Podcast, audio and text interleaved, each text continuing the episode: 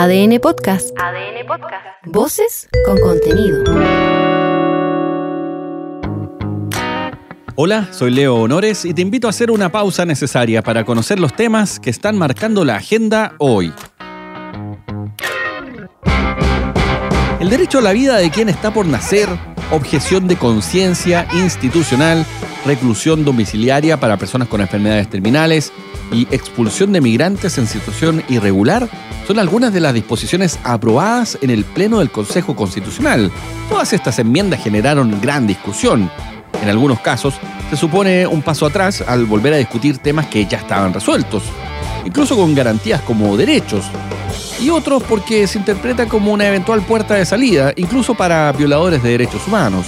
Todo este debate está contenido en el capítulo 2 del anteproyecto, que corresponde a derechos y libertades fundamentales, garantías y deberes constitucionales. Aquí se considera el derecho a la vida y en protección de quien está por nacer, la objeción de conciencia institucional, reclusión domiciliaria para personas con enfermedades terminales, la prohibición de una verdad oficial de parte del Estado, mira, la expulsión de migrantes en situación irregular, entre otras. Este es el consejero constitucional de Convergencia Social, Yerko Lewitich. Yo creo que hoy día, pero una vez más, esta maquinaria que se echó a andar para restringir derechos y libertades y llegar a un texto en el que tengamos, en definitiva, menos derechos y libertades incluso que el texto constitucional vigente. Eh, nos parece también importante destacar que en algo tan relevante y que se supone que es ampliamente compartido como el derecho a la seguridad, a vivir un ambiente libre de riesgo y amenaza, se haya preferido el camino del populismo sin ofrecer propuestas efectivas. Uno de los retrocesos tiene que ver con el derecho a la vida de quien está por nacer. Lo que, según el oficialismo, haría peligrar la ley de aborto en tres causales, que dicho sea de paso cumplió seis años de vigencia. En la oposición dicen que es una palabra que no cambia el sentido de la norma y que no van a permitir en ningún caso el aborto libre, que había que limitarlo de alguna forma. Ahora, ante la pregunta de por qué no lo mantuvieron como la legislación actual, dos puntos comillas, el derecho a la vida del que está por nacer, cierre de comillas, bueno, el argumento que dieron es que es importante que sean vistos como personas y no como objetos.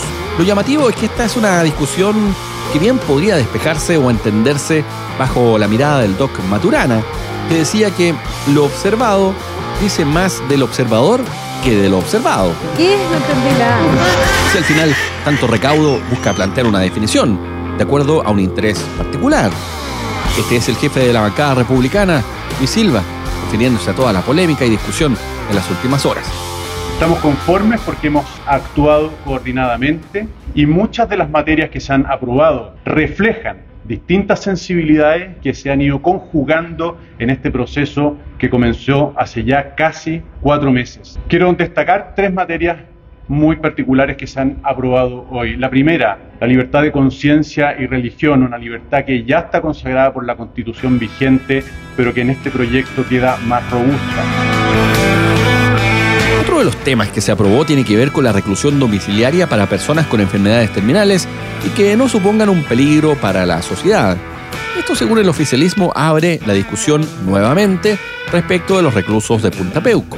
Esta es la comisionada experta Alejandra Kraus el trabajo que realizamos, la comisión experta, eh, durante los tres primeros meses de este proceso, terminó siendo muy bien valorado. Y creo que le ofrecimos al Consejo Constitucional un anteproyecto que servía de base para ser perfeccionado. Y no, como siento hoy día yo, que se está desmantelando.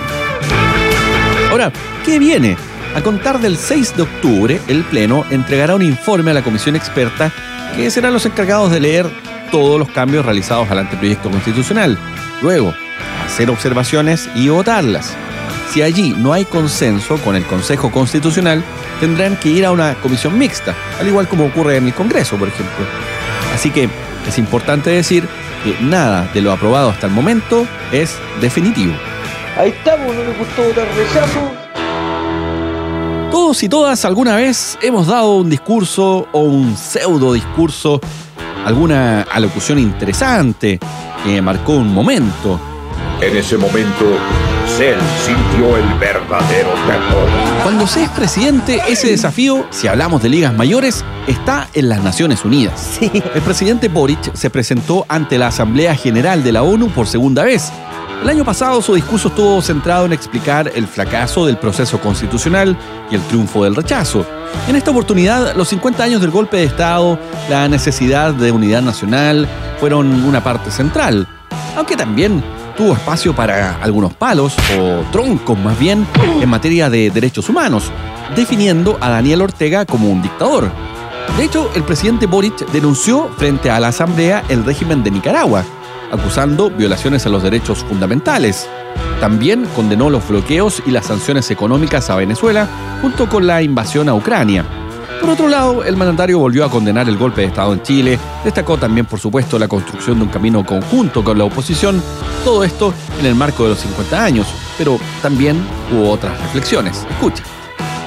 También defendemos el respeto irrestricto a los derechos humanos como avance civilizatorio independiente de qué gobierno esté en el poder. Por eso me siento en el deber, como hemos señalado en otros foros internacionales, de denunciar ante esta Asamblea y el mundo la persecución que hoy día vive todo quien piensa distinto del gobierno del régimen dictatorial del señor Ortega y Murillo en Nicaragua. No solo se prohíbe su participación en elecciones, sino que se les persigue, se les priva de nacionalidad, se les allanan sus casas y se les priva de derechos políticos.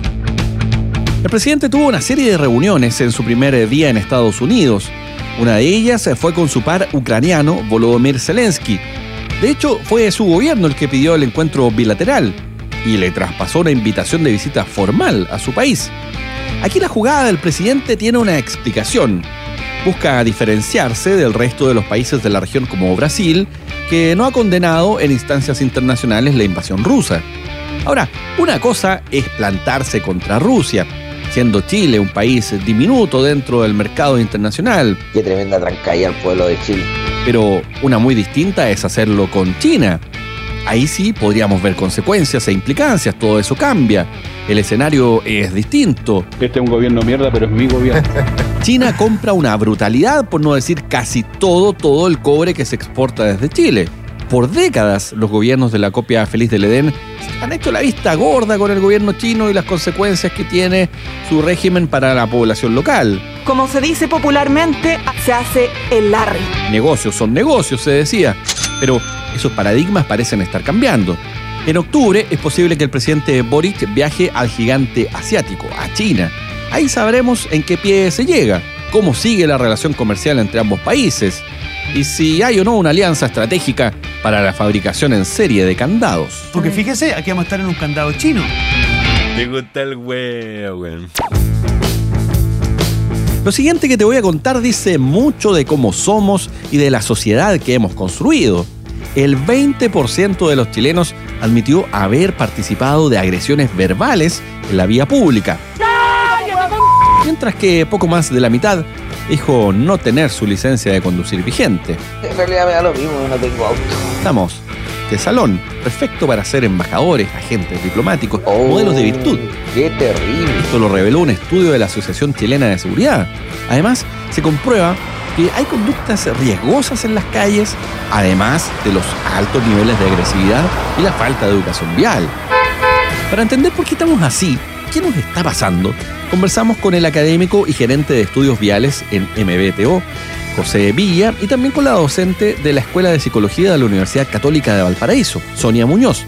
Desde sus respectivas áreas, ambos expertos se refirieron a las causas que nos están llevando a este escenario. La infraestructura vial forma parte de un conjunto de elementos que pueden incidir en el comportamiento de los usuarios de la vía. Conductores y peatones pueden tener conductas más arriesgadas y no tener el autocuidado necesario. En los últimos años hemos estado sometidos a distintos estresores. Estamos en una constante sensación de tensión que claramente se traduce en respuestas que muchas veces vamos a observar como desregular. Este es un tema de suma relevancia si consideramos que cerca de 2.000 personas mueren cada año en accidentes de tránsito. Hasta que choque la micro. Soy Leo Honores y esta fue una pausa necesaria. Ya sabes cómo va el día. Comparte este capítulo o escucha los anteriores en adn.cl, sección podcast, en podiumpodcast.com o donde escuches tus podcasts.